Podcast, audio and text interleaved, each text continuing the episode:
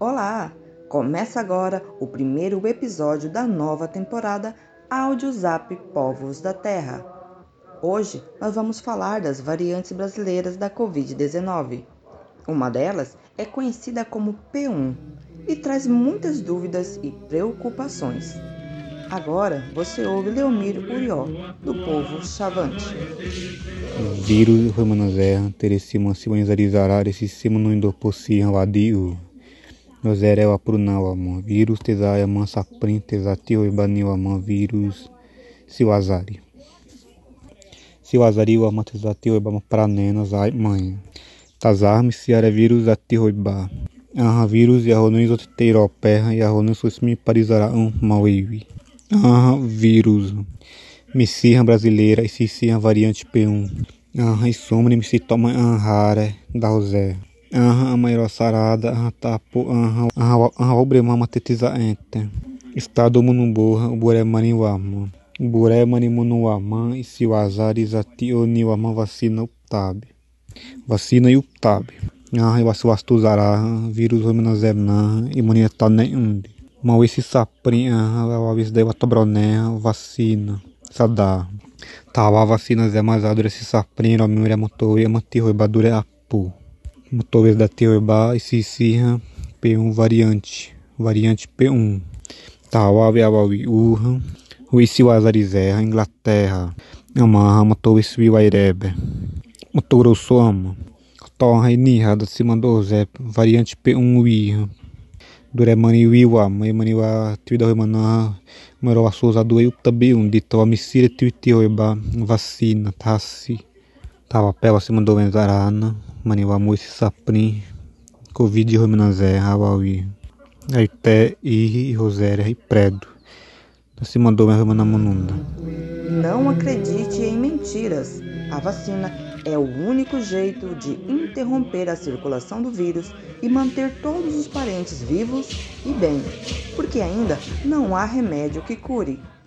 Até agora, já foram mais de 12 mil indígenas vacinados em Mato Grosso com a primeira dose, numa população de mais de 23 mil. Já com a segunda dose, são mais de 1.800 vacinados. As informações são da CESAI. Mas essa nova variante da Covid, elas ameaçam as vacinas já existentes? Quem explica é a doutora Mariana Garcia Croda.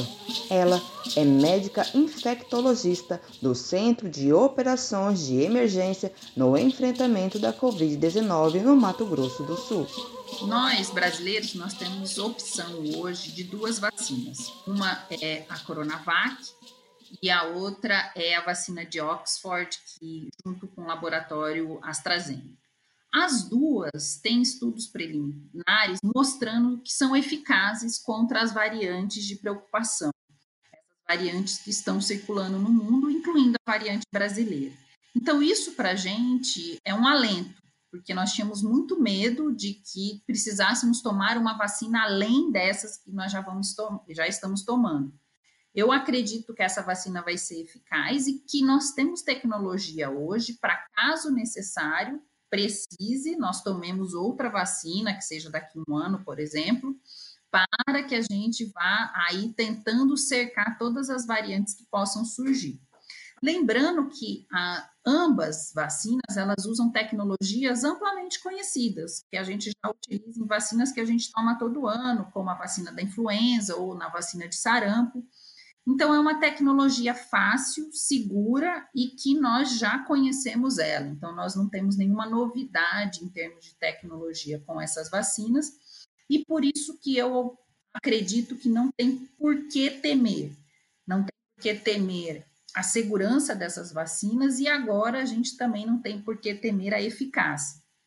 Elas pegam o vírus como um todo, né? principalmente a vacina de, da, da Coronavac ela o alvo do, dela é o vírus todo. Então a gente tendo mutações, a gente tem ainda algum grau de imunidade que a vacina vai conseguir atingir. Continue se cuidando, usando máscaras, limpando as mãos com frequência, não compartilhando objetos pessoais, evitando andar em multidões e não coce os olhos nem a boca quando estiver fora de casa. Se você faz parte do grupo prioritário de vacina, espere pela equipe da CESAI para ser vacinado.